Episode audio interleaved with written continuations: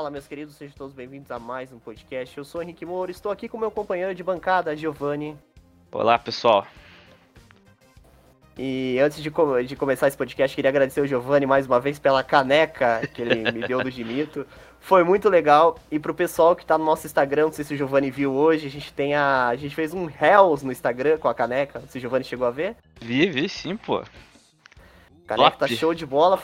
Foi um presente do nosso amigo Giovanni, ficou muito legal. E é o primeiro modelo, né? Em breve, quem sabe, se um dia a gente fizer sucesso, com certeza a gente quer que os nossos inscritos também tenham uma caneca do Gimito, com certeza.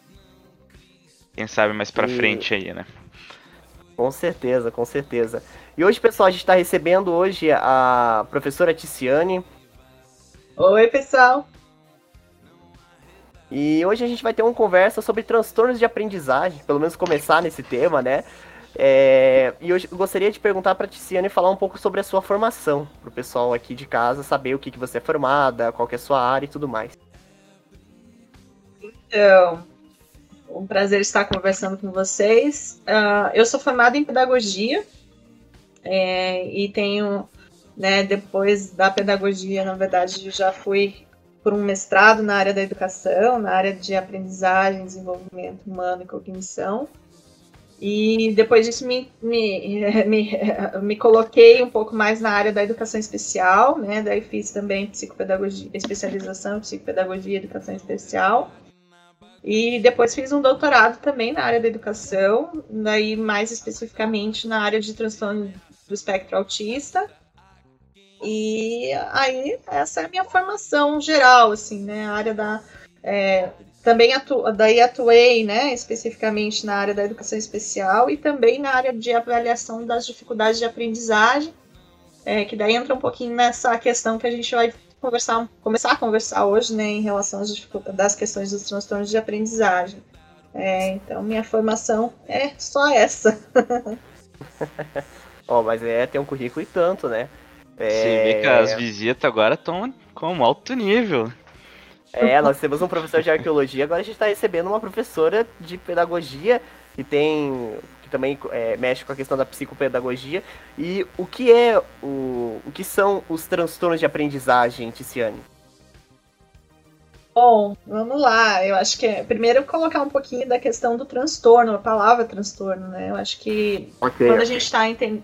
vai entender o que é um transtorno, é mais ou menos aquele é, aquilo que estava sendo esperado, um caminho comum, e o transtorno vem e, e, muda um pouquinho o caminho, né? Vamos dizer assim. Então, o que a gente tem de transtorno, em geral, está relacionado com aquilo que existiria um padrão, né? Aqui entre aspas, falando, e de repente esse padrão ele é desviado, ele é algo que não é o comum. E isso a gente pode dizer que estaria relacionado com a ideia do transtorno, né? E o transtorno vem do, vem esse nome vem basicamente da área médica, né? Assim, quando a gente está falando na questão diagnóstica e tal, então isso é um, né, tem todo um caráter médico. Os transtornos ele, eles são, né, especificamente da área da psiquiatria, né, da área mental, né, em geral, e, e aí também neurológica, né, nessa área que envolve a mente. E existem manuais específicos, né? E o último manual de psiquiatria, que é o DSM, que nós chamamos DSM, né? É, ele daí lá, né, nesse manual, né, do, dos transtornos mentais, é, vai ter lá os, vamos dizer assim, o perfil diagnóstico para cada um dos transtornos, de certa forma. E o transtorno de aprendizagem nada mais é do que um, um processo que acarreta uma, um, vamos dizer assim, uma alteração é, nos processos de aprendizagem, né, que são condições neurológicas em geral, né, que vão ter um caráter genético, assim, que vão afetar necessariamente em como é, a pessoa aprende a partir mesmo dos, desse processamento das informações sensoriais, das informações desse meio ambiente em que ela vive. Então, vai afetar necessariamente as habilidades básicas de aprendizagem, que dentro da perspectiva dos transtornos de específicos de aprendizagem, são a questão de leitura, escrita e matemática, especificamente dentro da perspectiva dos transtornos específicos de aprendizagem. Deu para entender, será? Deu, deu. É, deu pra entender. Giovanni, entendeu certinho? Pô, com certeza. Eu até, né, pra não vir no escuro aqui, né, sem saber de nada, eu dei uma lida hoje, realmente. É... Cara, foi bem mais prático do que eu tava vendo por aí, realmente.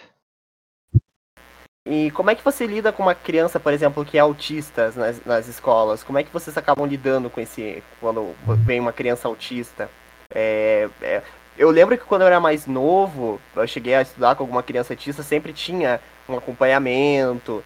Muitas vezes ela ficava na mesma série ali, é, fazia duas, três vezes para ter um, um ali para aprender mais. Como é que funciona isso? Bom, mas agora você, você entrou em outro campo, não é o mesmo campo de transtorno, olha lá. O transtorno tá, espectro autista, ele é um transtorno de desenvolvimento e não de aprendizagem. Então a gente está entrando em outro campo aqui. Né? O transtorno de aprendizagem, né? Vamos só tentar fechar o assunto, já que você quer falar de autismo um pouco mais para frente, mas assim, o transtorno de aprendizagem em si, ele é o transtorno que a gente chama lá da descalculia, des desortografia, dislexia. É, em geral, são as DIS que a gente chama, né? Que são, é, é, é, afetam necessariamente os processos é, acadêmicos em geral, ou seja, de leitura, de escrita e da questão da compreensão da matemática. Então, esses são os transtornos específicos de aprendizagem. Né? Uhum. O que, que seria então uma dislexia, por exemplo? A dislexia é um transtorno de leitura é, que afeta, que pode afetar os processos de escrita, né?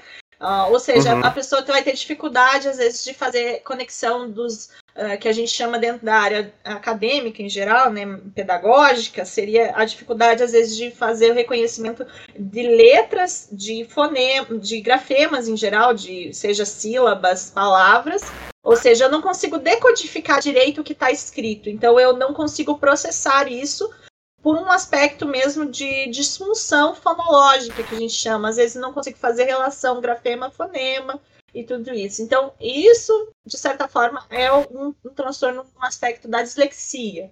Já aos outros aí vai depender, né? Então a, a descalculia é mais de compreensão desses símbolos matemáticos, da, da, de dar valor àquilo que está dentro da matemática, o reconhecimento dos números e tudo isso. Então também daí afeta, por isso eles afetam mais especificamente a questão da aprendizagem acadêmica, né? A criança vai ter uhum. dificuldade para ler, daí nesse sentido vai às vezes apresentar uma dificuldade para compreender as, as, questões de leitura, mas no aspecto da oralidade ela vai desenvolver normalmente, ela vai conseguir ter uma boa conversa, vamos dizer assim, mas quando ela vai ser levada à, à reflexão sobre o que ela lê, ou a questão mesmo de tentar ler, ela vai ter muito insucesso, vai, vai, vai ficar muito frustrada por não conseguir ler.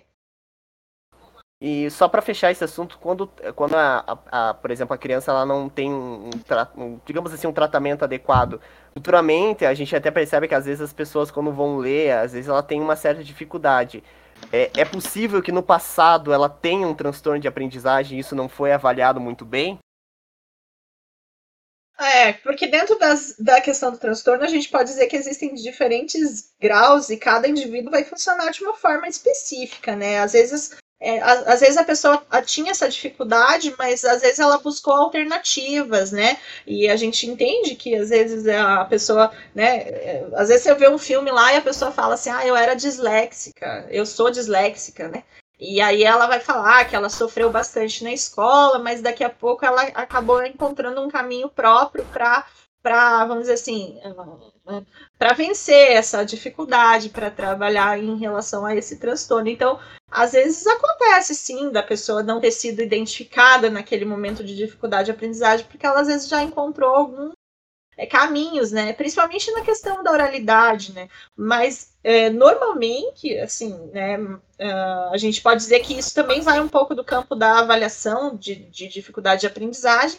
E a gente sabe que esse campo, né, dentro da questão psicopedagógica em geral, dessa, dessas questões de avaliação, às vezes não é muito, vamos dizer assim, é, dentro de um sistema né, grande de estudantes, às vezes o aluno acaba passando um pouco desapercebido, sim, isso é possível, né? Mas claro que aquele professor que presta bastante atenção nos seus, nos seus estudantes, ele acaba né, percebendo algumas dificuldades que são persistentes no processo de aprendizagem. Giovanni, para fechar o assunto, queria... quer, quer perguntar alguma coisa? Pode falar, Não, eu queria fazer uma pergunta ali para a professora. Na verdade, duas, né, no caso. Uh, você comentou assim que então, existem diversos graus em relação a esse transtorno, né? É, não sei exatamente como é que funciona, ele apresenta alguns sintomas iniciais, assim, que você possa é, identificar quando que está começando a acontecer isso, e também é, uh, em decorrência da vida aí, entrando em fase adulta, alguma coisa do tipo. A pessoa que tem esses transtornos, ela ela tende a necessitar de um tratamento contínuo ou com o tempo isso vai se normalizando? Como que funciona essa situação? É, aí a gente poderia tentar entrar especificamente em alguns, né? Porque como eles são mais de um, cada um deles vai ter algumas características distintas, né?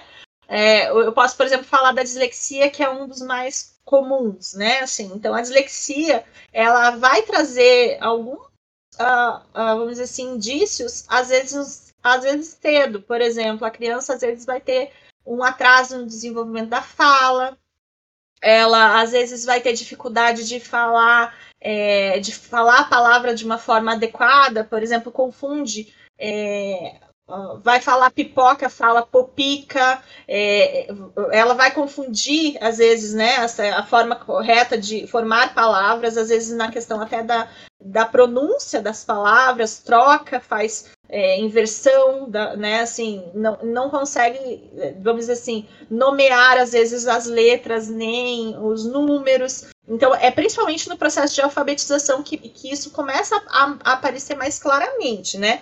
Mas claro que é só depois de finalizar esse processo de alfabetização que vai ficar evidente ou não essa dificuldade como um transtorno, né? Porque a criança, é, no processo de aquisição da língua escrita, principalmente na questão da alfabetização, ela é comum uma criança fazer trocas, por exemplo, né? Fazer esse tipo de troca quando ela está ainda a se familiarizando com a, a, com a questão da escrita. Então, assim, é, às vezes vai aparecer essas trocas, seja tanto na questão da leitura quanto na questão da escrita, né?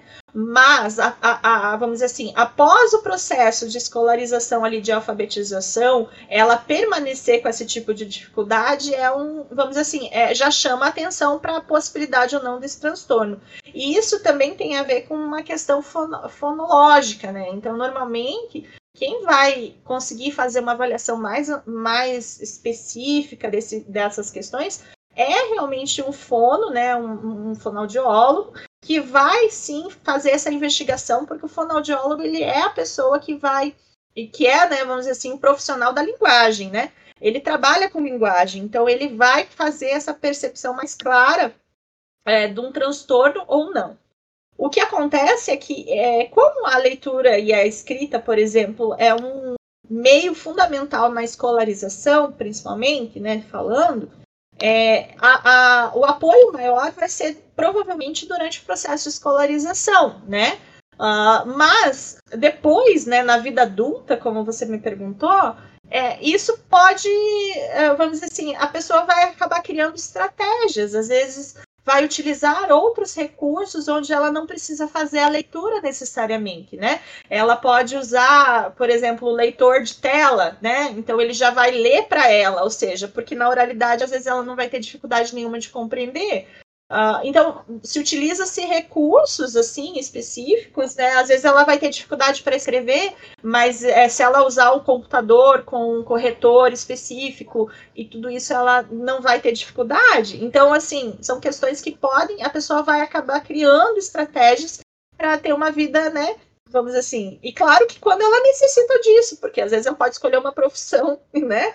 Que não necessariamente fique na leitura e na escrita, né? Uh, mas isso, claro, vai depender de cada é, mas é nesse sentido, eu acho que cada na vida adulta o apoio acaba não sendo tão importante, né, assim, tão necessário dependendo da, da escolha de vida da pessoa.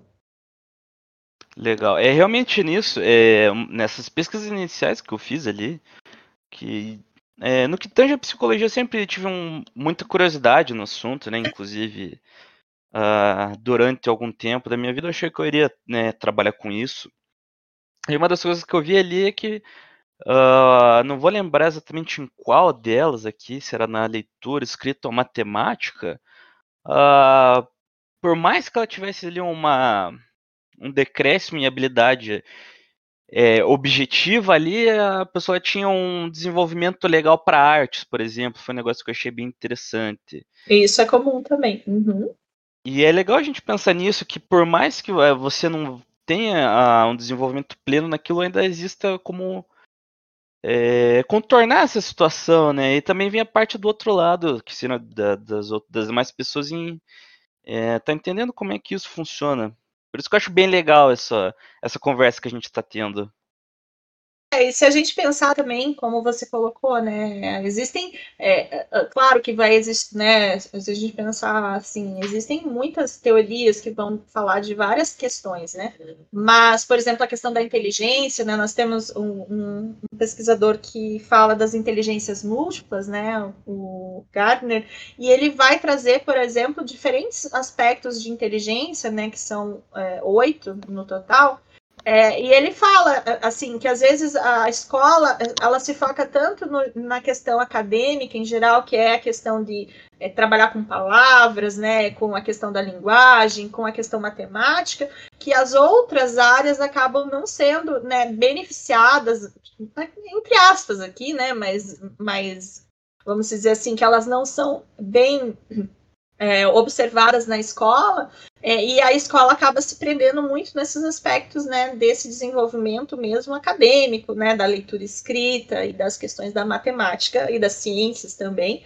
uh, não enfatizando às vezes outras inteligências que seriam tão importantes quanto, né, assim, nesse sentido.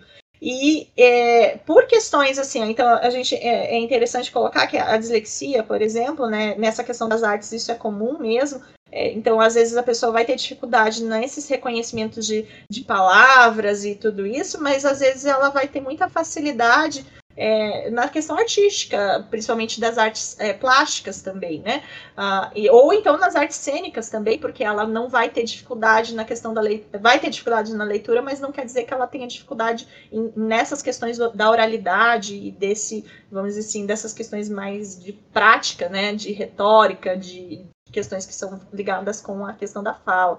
É, então, sim, é, é, muito interessante quando a gente pensa mesmo que, a, que, querendo ou não, alguns transtornos, né, acabam se tornando muito, assim, manifestos por conta de, do que a sociedade é, vai cobrar disso, né? Porque é como se a gente dissesse, ah, existe um padrão esperado, existe algo que é esperado socialmente, e essa pessoa não responde aquilo que é esperado dela socialmente. E aí a gente entra no campo mental aí é, e dos transtornos principalmente, né? Porque os transtornos eles vão surgir nessa perspectiva, ou seja, aquilo que a sociedade espera que todos alcancem, né? É, dentro de um padrão, né? Entre aspas aqui falando de normalidade e não é, não é para todos, né? Assim, é, se a gente for dizer quem, quem é normal, né? Assim, quem que realmente é normal, né? Todos né, so, somos diferentes né, nessas perspe nessa perspectiva e dentro dos transtornos a gente não pode patologia, né? Assim, a gente brinca né, e fala assim que a gente não pode pato, não, até falou a palavra aqui, mas trazer a patologia para todos os aspectos da vida, né? Porque senão a gente vai viver num mundo patológico e não na questão da diversidade humana e dessas diferenças que são é, a riqueza da humanidade, né? É, exatamente, é, é, como diz aquele velho ditado, né? É, de, acho que era alguma coisa assim, é de perto o suficiente ninguém é normal, alguma coisa do tipo, né? É, e é, a escola. É, é, bem interessante, né? Porque é isso mesmo, né? Quem é normal? Por que, que a sociedade cobra um padrão de normalidade onde né, assim, que é normal, né? Mas aí, claro, a gente entraria numa conversa muito mais filosófica, é, e, né, que não tem uma resposta única, com certeza. Claro, cada um acaba tendo várias perspectivas nesse sentido. Mas é, pode com, falar. Com certeza. Uh, eu sempre observo, hoje em dia, né, quando a gente sai da, da escola, acaba ficando mais claro você ver isso de fora do que quando você tá naquele momento ali. Mas daria pra gente dizer que a escola é basicamente um. Como se fosse, sei lá, um microcosmo de um exército, que seja. Então você tem ali, as pessoas elas vão estar tá, uh, basicamente com o mesmo uniforme, elas vão estar tá tendo aula com o mesmo professor, vão estar tá tendo o mesmo conteúdo, mas isso não quer dizer que elas assimilam da mesma coisa, que elas entendem aquele uhum. ambiente que elas estão da mesma maneira. É óbvio, né? Aí você pode entrar em, em, uh, em questões, tipo, por exemplo, você consegue fazer esse escalonamento de modo que, pô, uma pessoa que está no sul e outra pessoa que está no norte vai estar tá recebendo a mesma coisa. É... Aí outra coisa que eu até queria, né, não sei se cabe muito nesse assunto, uh, essa dificuldade que acaba gerando, até como você estava comentando, dessa padronagem de quem está tá nesse ambiente, é, isso acaba tornando uma dificuldade no relacionamento entre as pessoas, né? Isso, tristemente, acaba ocasionando em, em bullying, né? E o bullying ele acaba sendo um fator que ele potencializa esses transtornos? Como que funciona? É, na verdade, o, o, bullying ele acaba trazendo, porque daí a gente está pensando no desenvolvimento, né? Se a gente pensar assim, aqui o que eu falei até agora está mais relacionado até com o desenvolvimento cognitivo do que necessariamente com o desenvolvimento psicossocial que nós chamamos, que é a área emocional, né? Uh, o bullying ele vai afetar um pouco mais diretamente os aspectos uh, socioemocionais, né? Porque tem a ver com a ideia da aceitação, porque é, querendo ou não, dentro da, da perspectiva de desenvolvimento humano, né, a gente pode pensar que o indivíduo tem esse, esse fundinho lá que ele quer ser aceito num grupo, que ele quer fazer parte de determinado grupo, né? E isso é, revela todo o nosso, nosso aspecto humano de socialização e de necessidade de estarmos num grupo social. É, e isso é da humanidade, né? Assim, do, do homem, né? Existem vários autores que vão falar dessa perspectiva, né? Assim, aquilo que nos constitui enquanto seres humanos é a nossa relação com o outro, né?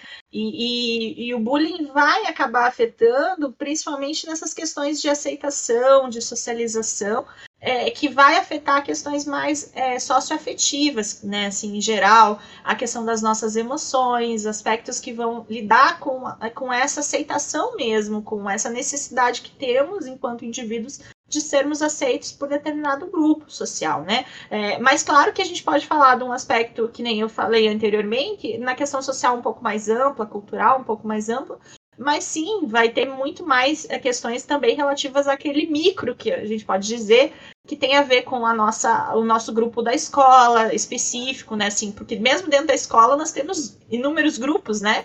É, e aí a gente tem a tendência, por conta desse desenvolvimento psicossocial, é, de, de querer fazer parte de um grupo, de querer ser aceito por um grupo, né? E, e isso vai se manifestar principalmente no nosso desenvolvimento que está ali entre o finalzinho da, da infância e o início da adolescência. Isso se manifesta muito claramente em todos os indivíduos, né? E vai também determinar um pouco mais aquela questão da nossa personalidade, o nosso jeito de ser e tudo isso. Então, a, a, a, assim, tá relacionado um pouco com tudo isso, mas eu não diria que necessariamente, assim, claro que a pessoa diferente, ela vai trazer ao grupo, né, e aí a, essa manifestação, às vezes, do não, da não aceitação, né, é, do grupo. Então, por isso o trabalho dentro da questão da escola, nesses aspectos mais socioemocionais ali, da questão desse desenvolvimento psicossocial, é a, necessidade mesmo que a gente tem de, de respeitar os outros, né? De, de trabalhar com essa questão social de que, de que existe uma diversidade, que nós não somos iguais, que não existe um padrão único, né? De, de, de, de pessoa e respeitar as diferenças e tudo isso. Então, isso é um trabalho que precisa ser feito dentro do grupo social, né? E o bullying ele vai estar, infelizmente, está muito presente e ele precisa ser rebatido, né? A escola acaba sendo um ambiente muito importante para que isso, né?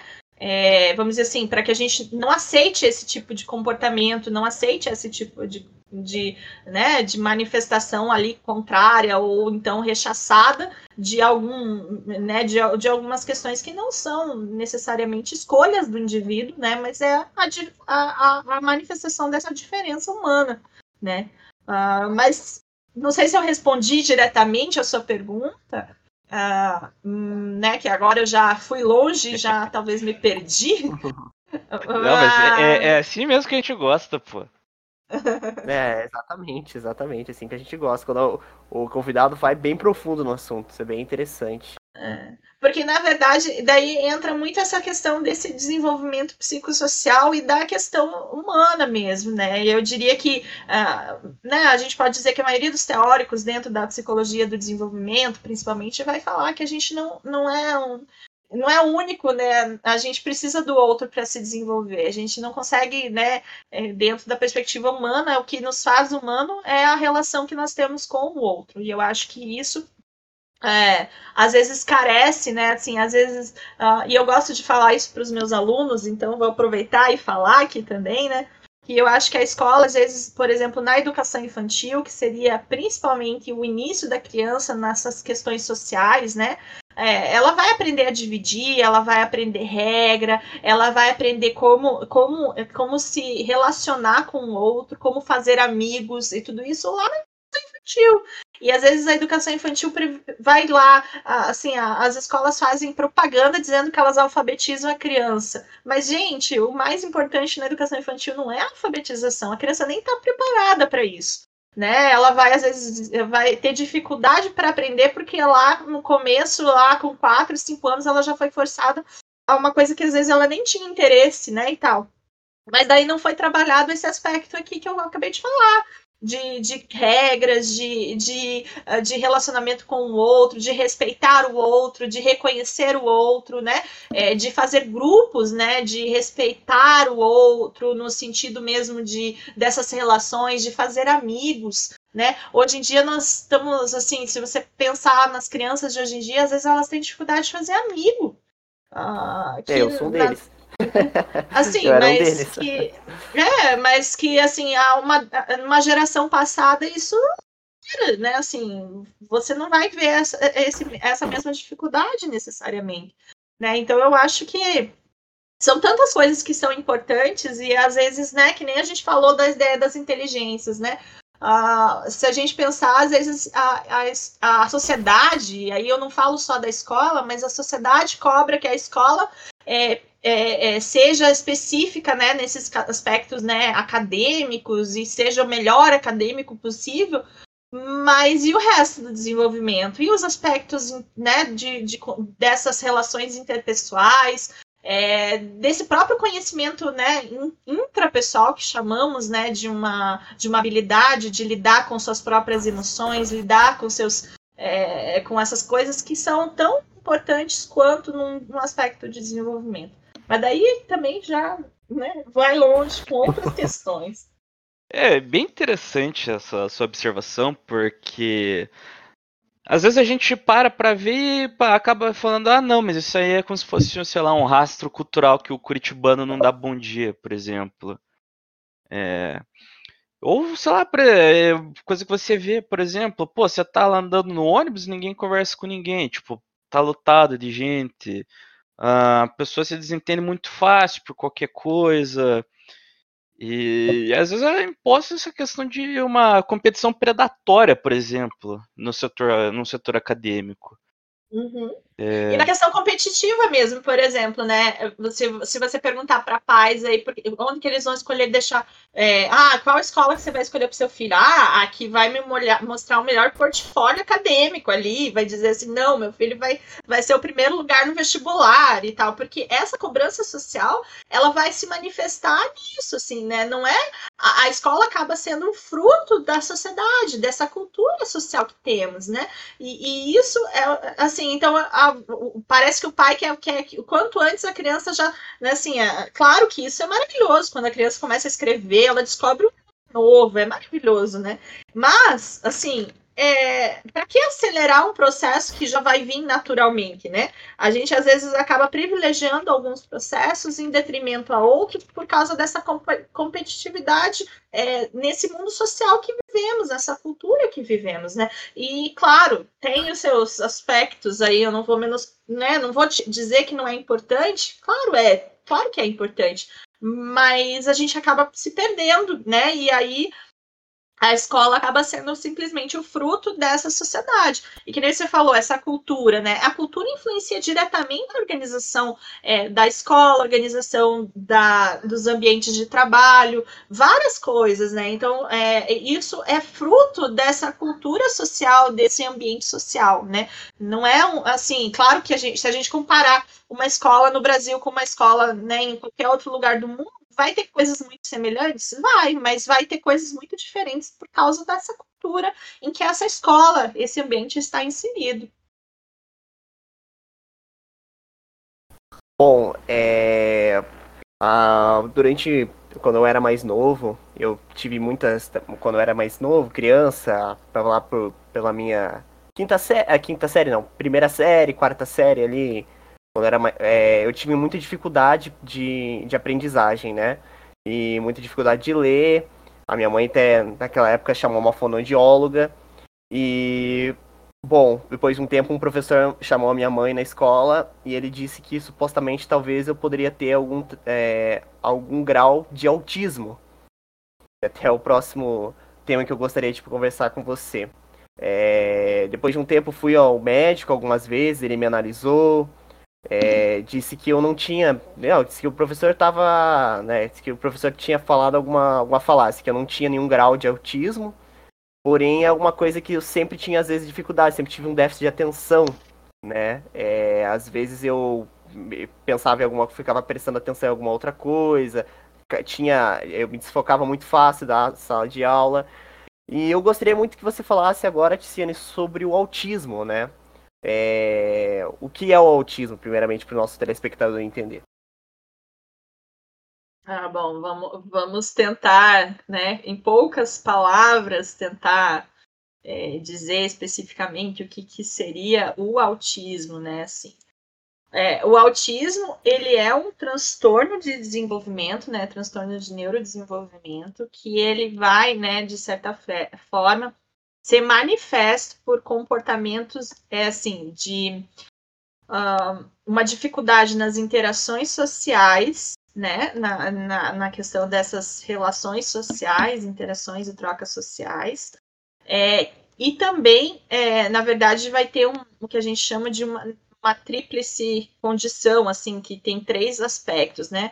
Então, essa, essa dificuldade na interação gera, de certa forma, uma questão de uma é, dificuldade também na comunicação.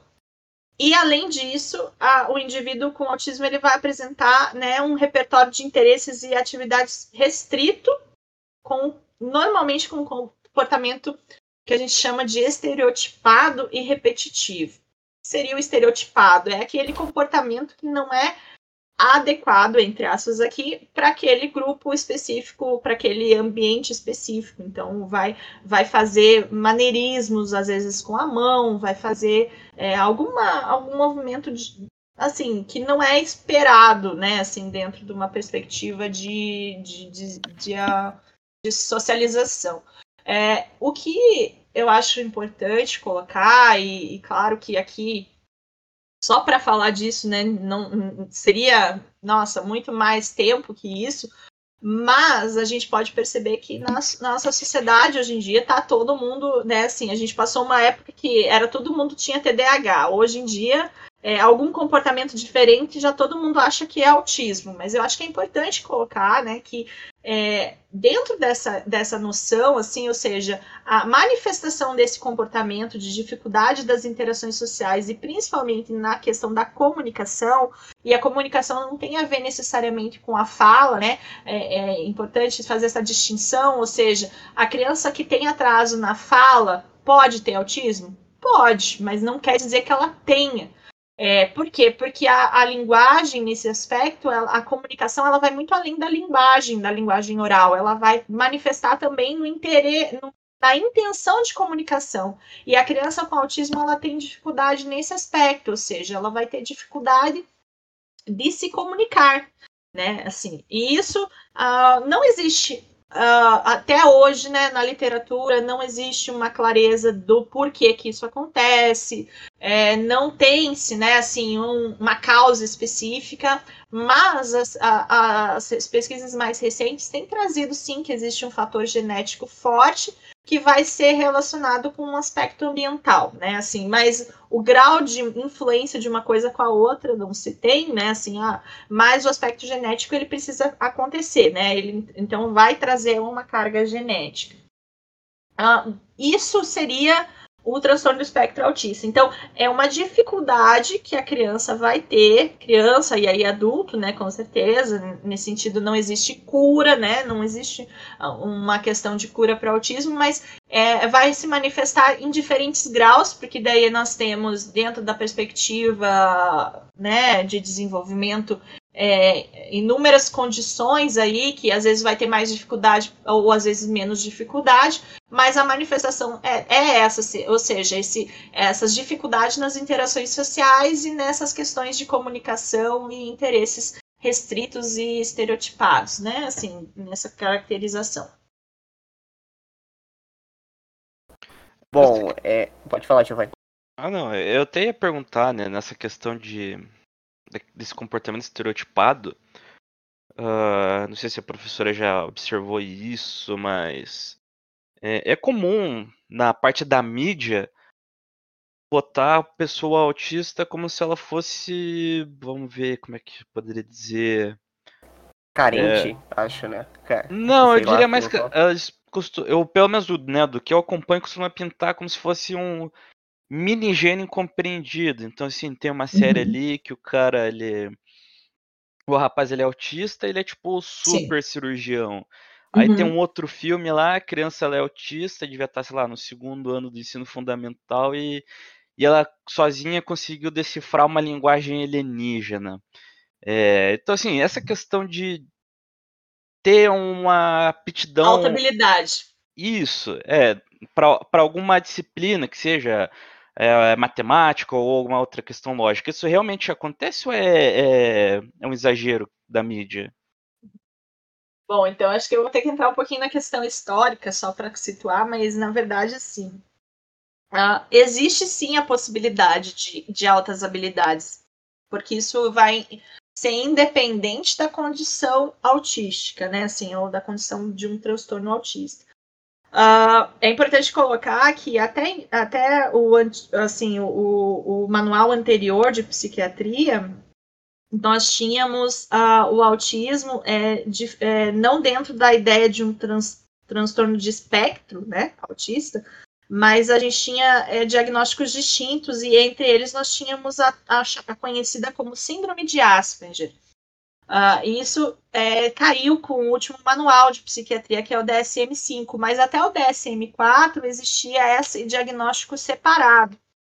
Uh, e essa síndrome de Asperger nada mais é do que o autista que tem essas caracterização, mas ele não tem é, dificuldades no sentido é, é, de funcionamento, vamos dizer assim. Ele tem um comportamento, mas ele dá conta de, de aprender, ele dá conta de várias coisas, ele vai ter, entre aspas, é, algo de alto funcionamento que eles chamam, que é uma questão cognitiva. E aí, o que que acontece? O indivíduo que daí tem esse interesse restrito, principalmente para a área acadêmica, pode sim desenvolver uma questão de uma alta habilidade, por quê? Porque ele é tão focado em algo que ele tem uma facilidade maior para aprender esse algo, porque isso é algo que ele que fica muito restrito, que fica aquele interesse total e ele vai querer conhecer tudo sobre aquilo por conta desse comportamento de, de interesse restrito, e aí ele pode sim desenvolver uma habilidade acima da média naquilo que ele se interessa, né? Então isso é algo que pode acontecer.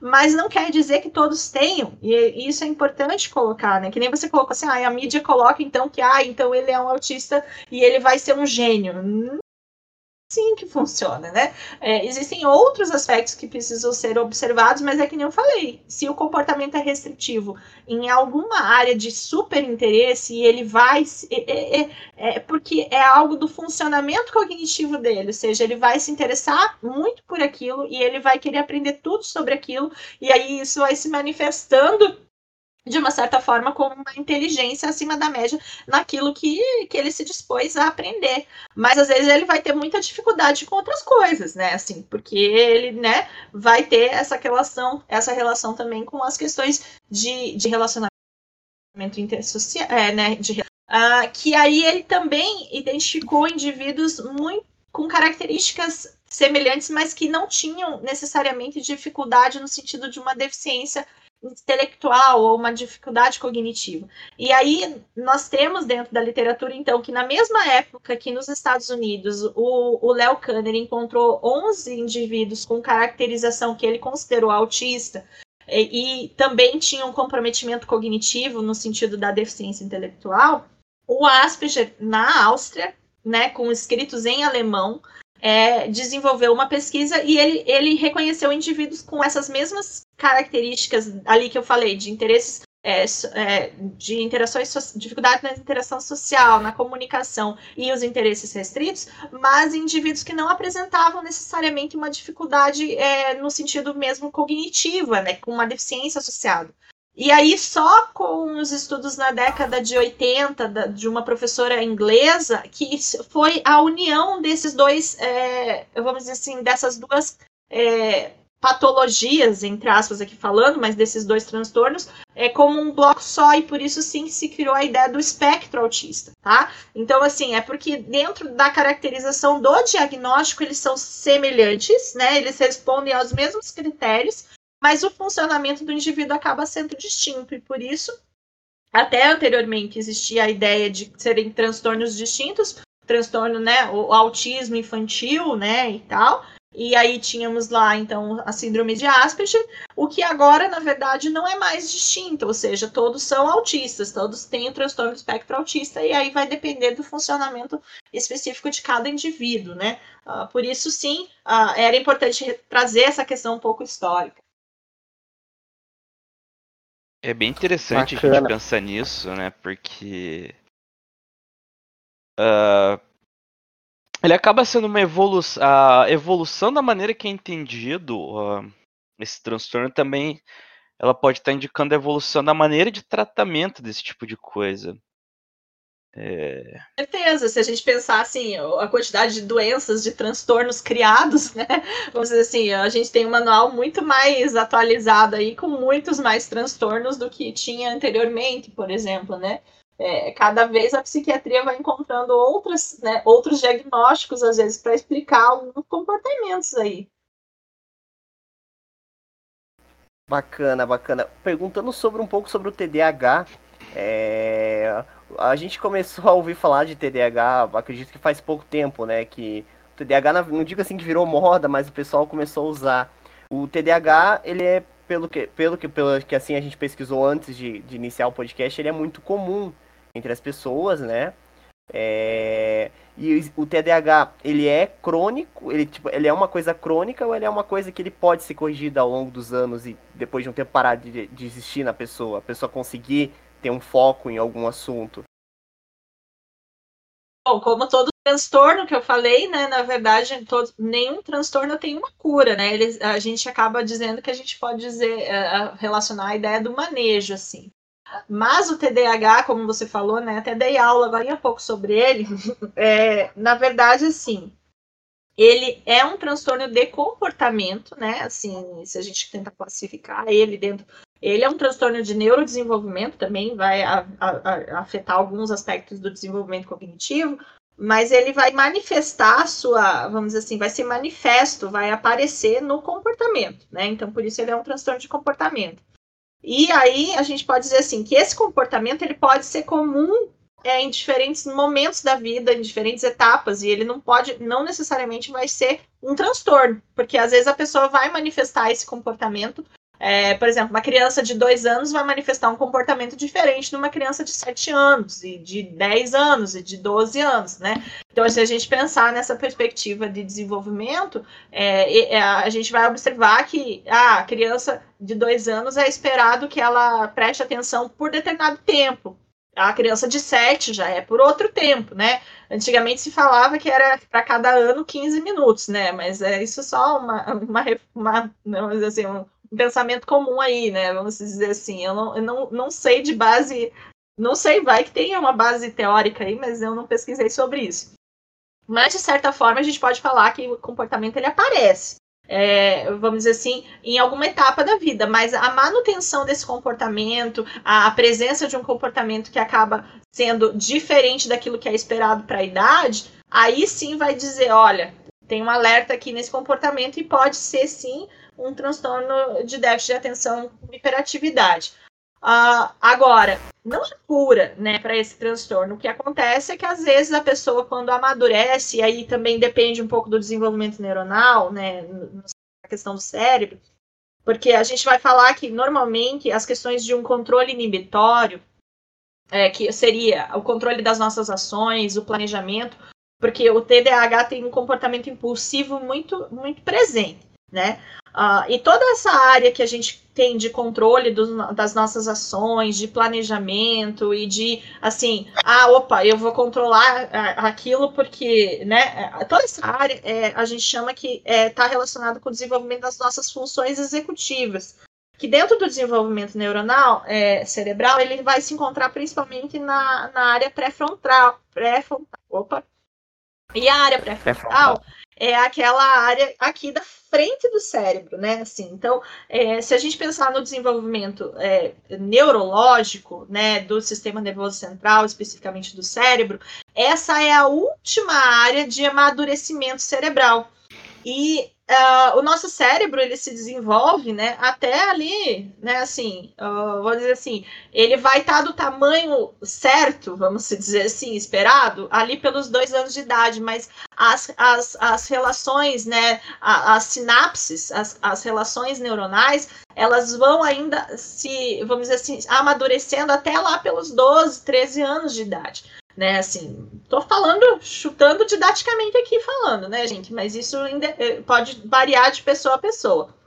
Então, como essa área é a última a ser assim estabelecida, a ser concretizada, vamos dizer assim, nas questões das sinapses, é, né, das relações neurológicas ali, Uh, a gente pode esperar, então, que a pessoa ali pelos 12, 13 anos comece a desenvolver uma melhor habilidade de controle, eh, de planejamento e tudo isso que é aquilo esperado dentro dessa perspectiva uh, das funções executivas. Uh, aí a gente está relacionando então com o TDAH, ou seja, porque o TDAH ele vai ser a, a, né, necessariamente dentro das características de diagnóstico, vai estar relacionado com as questões de impulsividade, de hiperatividade e, e tudo isso.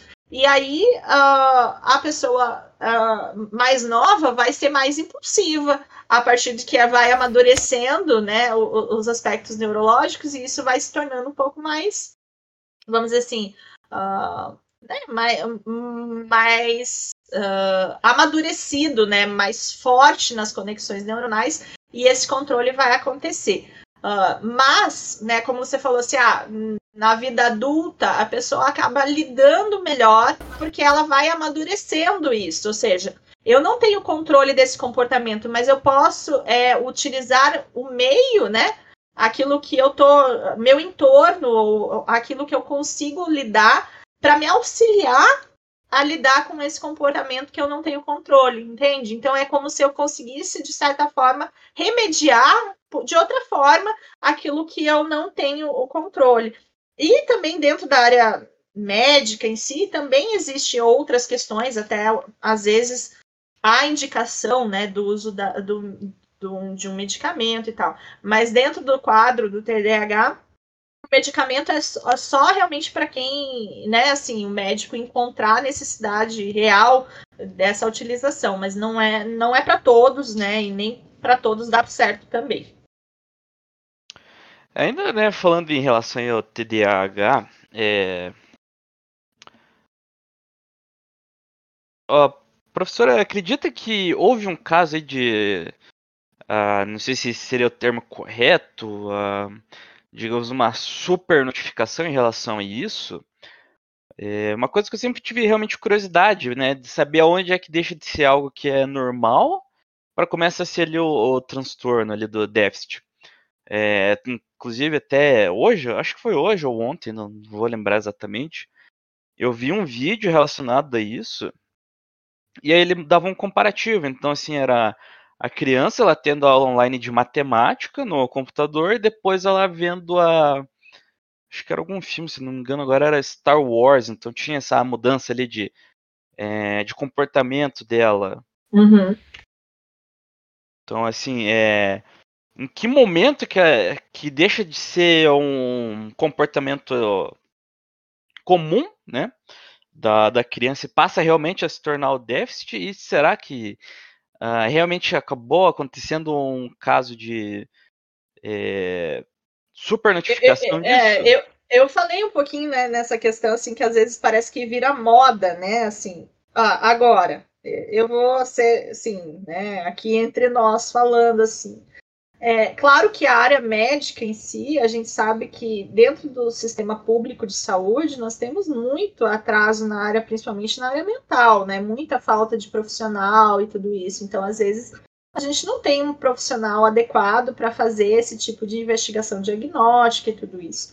É importante ressaltar que toda questão diagnóstica precisaria antes, né? Assim, não é uma, numa consulta médica que o médico vai determinar isso. Ele precisa de um suporte, né?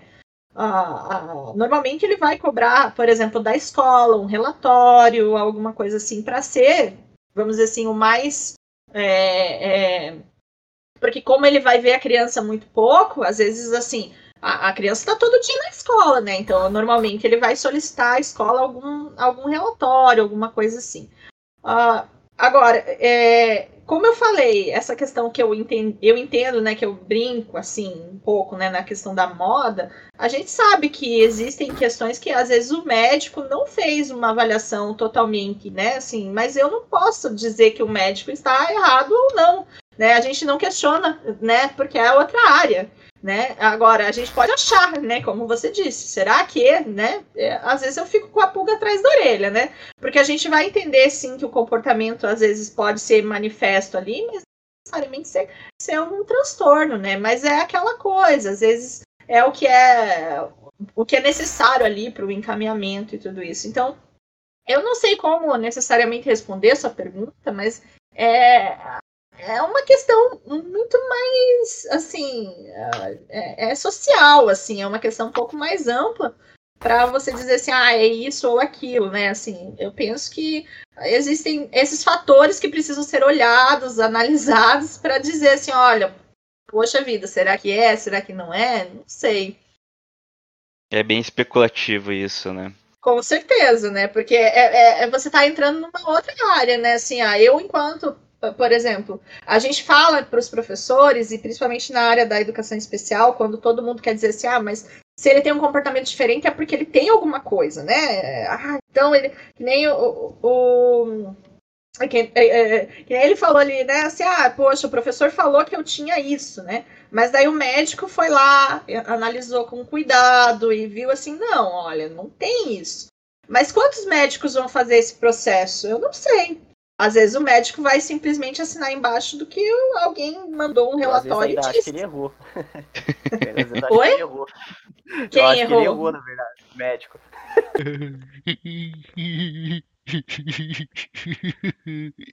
Eu tenho um probleminha. Então, pois então, é isso que eu tô te falando.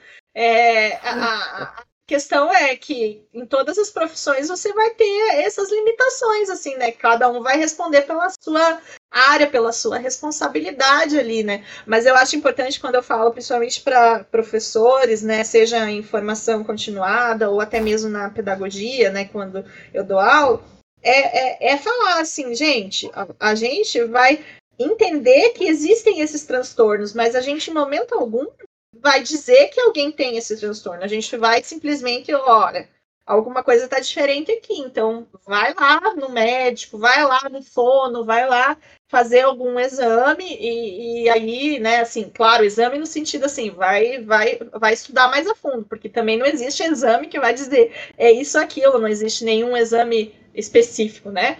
Mas é nesse sentido, assim, vai lá fazer uma consulta, vai ser o encaminhamento adequado ali, porque daí isso depende desse olhar multidisciplinar aí. E a área mental, ela necessita desse olhar multidisciplinar, né? Não é só o médico, necessariamente. Às vezes precisa lá ser, ser avaliado pelo fono, vai ser avaliado pelo psicólogo, vai, né? Assim, então precisa de um, de, um, é, de vários olhares, às vezes, para fechar um diagnóstico, né? É, o que normalmente os médicos têm solicitado, por exemplo, do transtorno espectro autista, às vezes eles tão, têm pedido, por exemplo, uma avaliação neuropsicológica, é, outras coisas para fechar um diagnóstico, por exemplo. Então, é, não é só numa consulta, né, que às vezes vai determinar o diagnóstico. Bom, agora chegou aquele momento, Giovanni, que o Giovanni gosta muito. Pô, nossa, Nosso querido... tão querido. Momento capicioso. Momento capicioso. Bom, Tiziane, a gente tem alguma. Na verdade, hoje vão ser várias perguntas. Eu preparei um questionário aqui pra, pra perguntar. Ai. Tá? São sete perguntinhas, não, mas é bem básico, bem básico, pode ficar tranquilo, não é uma perguntinha. É, tem múltipla escolha? Não, não, não, mas é. Pode ser. A primeira. A primeira vai ser de sim ou não. Tem uma citação de Freud que eu gosto muito de dizer que quando a dor é maior que o ganho, o indivíduo muda. Então, eu já ouvi dizer, muitos psicólogos, já ouvi uma psicóloga uma vez falar para mim que as pessoas não mudam. As pessoas mudam, Ticiane? As pessoas se desenvolvem, né? Agora, se é pro bem ou pro mal, cada qual o seu desenvolvimento aí, né? Eu não. Eu, eu diria que é, é, é, tudo depende da escolha, né? Eu acho que são caminhos, né, possíveis e daí para o mundo, para a pessoa adulta, né? Isso acaba se, vindo mais no campo da escolha e do desejo do que necessariamente é, da essência, né? Assim, mas as pessoas evoluem, né? O desenvolvimento ele acontece. Agora, para o bom ou para o ruim, não sei. É uma escolha. Uh, a segunda pergunta que eu te faço é como ser menos emocional e mais racional? Hum, uh, uh, o que é assim, o que, que é, é, é quem que diz né, o que é emoção ou o que é razão, né? É, dentro da, da perspectiva, se a gente pensar do desenvolvimento, é, é, eles são eu, eu não consigo colocar numa, num potinho a razão e num potinho a emoção. As duas coisas estão caminhando juntas, para alguns há, o maior efeito de um lado e para outros do outro, mas eu não diria que eles caminham separados, eles caminham juntos. E por mais que a pessoa diga que ela foi usou a razão, é, com certeza no fundo você vai encontrar a emoção ali também. okay. É bem legal isso, né? Porque uh, isso é, é uma frase que é muito vendida pra gente. Uhum. E, e, normalmente, quando a, a, gente fala assim, ah, tomou uma. Ali ele seguiu a emoção, não foi na razão. É, tá sempre associado a uma escolha errada que a pessoa fez, alguma decisão exatamente. ruim. Sim, como se a razão tipo. fosse o, o, mais, o mais importante, né? Sim, exatamente. É, infelizmente é uma realidade. Também tem a ver com aquela questão social, né? A gente pode dizer assim que existe, né? Ah, não, a pessoa é muito emotiva. Outra coisa que também aparece bastante, por exemplo, é a pessoa impulsiva, né? Porque a impulsividade eles ligam com a emoção, mas não quer dizer que ela seja emocional, ele é só impulsivo, ele não pensou antes de agir. Mas isso não quer dizer que ele seguiu a emoção para agir, porque ele simplesmente é impulsivo, né? Assim, ele não controlou o seu, não, não refletiu sobre, sobre essa, essa ação, né? Então, às vezes a pessoa impulsiva é dita como emotiva, mas não quer dizer que ela é emotiva, ela simplesmente é impulsiva. Sim, e eu acho que assim também a gente tem que uh, distinguir aonde que isso come... deixa de ser positivo e passa a ser negativo, né? É, eu imagino que se o ser humano, vamos falar aí como sociedade mesmo, tomasse todas as escolhas com base na razão, a gente ia ter um mundo completamente diferente. É, você uhum. ia levantar da tua cama, você ia ser quê? completamente apático. Então, assim, ah, sei lá, tem uma criança morrendo de fome, não, ah, mas isso não é problema meu, eu tô preocupado com o meu, tô tendo, tô usando a minha razão, que a minha preocupação é eu como indivíduo, não eu como sociedade o que, que, o que, que vai. No fundo, a emoção tá ali também, porque na verdade eu tô pensando em mim mesmo, né? Assim, na questão até egoística, para ter o meu prazer próprio, né? Então, eu ter o meu dinheiro para alguma coisa que é própria, e isso tem a ver com a emoção. Aonde que tá só a razão aí, você entende? É, é muito além disso, né? Assim, a, a, se você olhar a fundo, a, as duas coisas caminham junto. O que, o que a gente pode dizer é assim, ah, tá, eu quero pensar que isso é só razão, né? É difícil, eu não, eu não encontro, assim, sei lá, essa é a minha perspectiva também, né?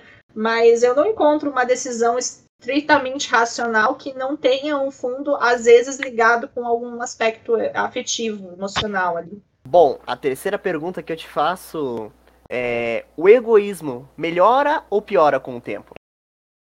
É, vamos dizer assim, é uma escolha. O egoísmo, se a gente pensar assim, a, a questão egocêntrica dentro do desenvolvimento infantil, ela aparece, né?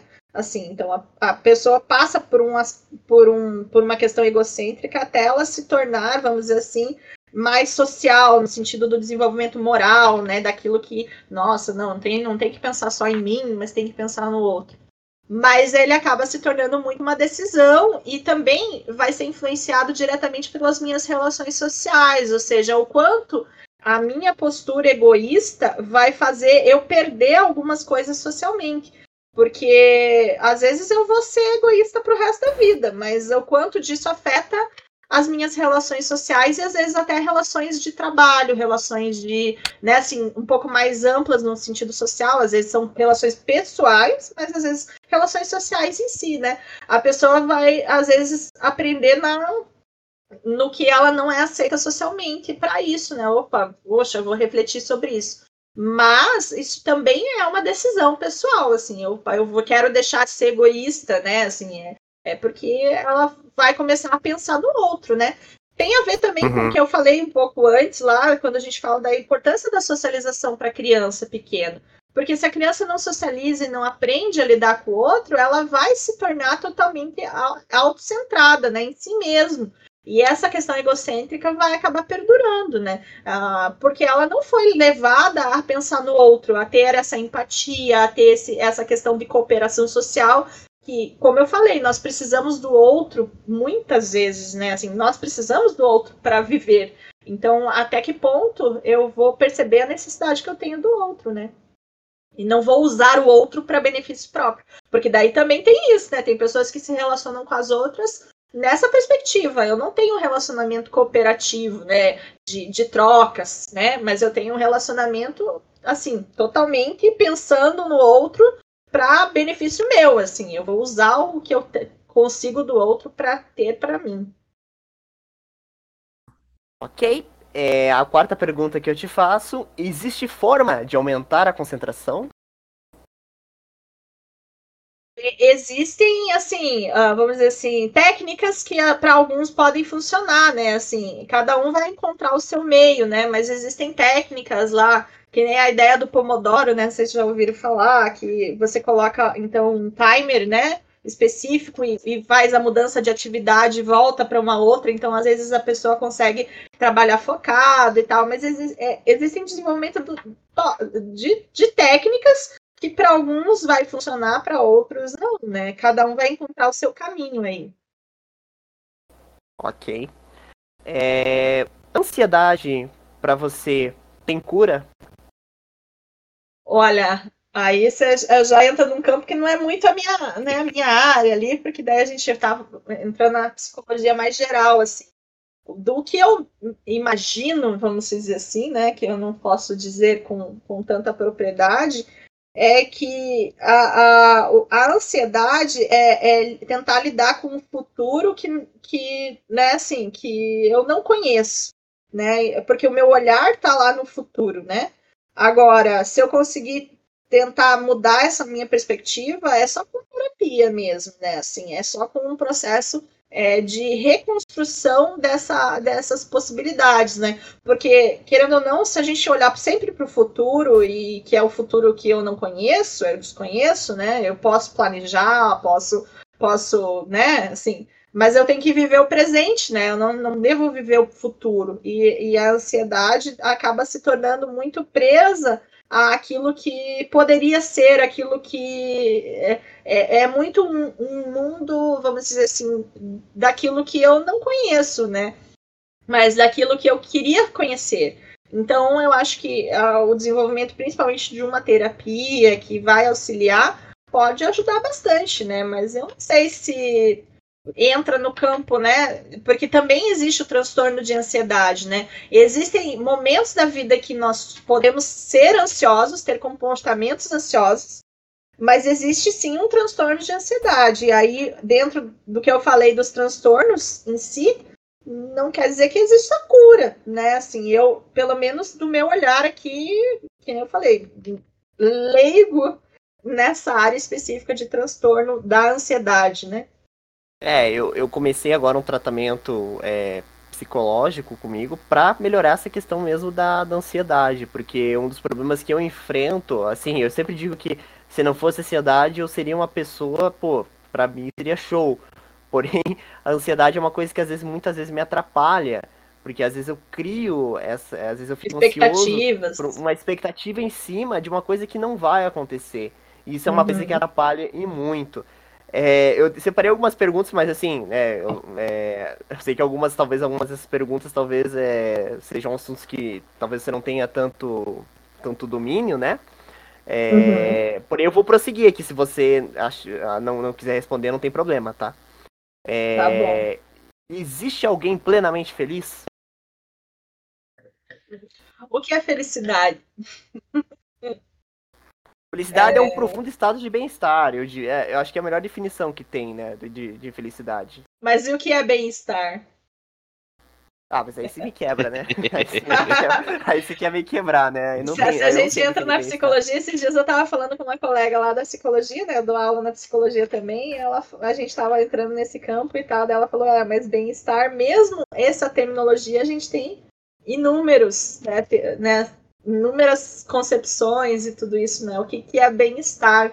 É, então, por isso eu, eu, eu, não sei, assim, eu acho que isso entra muito mais nesse campo filosófico, né? O que, que é felicidade? O que, que é ser um indivíduo feliz, né? Talvez dentro dessa condição plena, né? Assim, é, não sei, eu acho que isso é, é entraria em questões filosóficas muito além, né? Uh, daquilo que a gente está conversando aqui e tal. Então, eu, eu não, não, não saberia nem começar a, a, discutir isso, porque aí a gente entraria nesse campo da filosofia.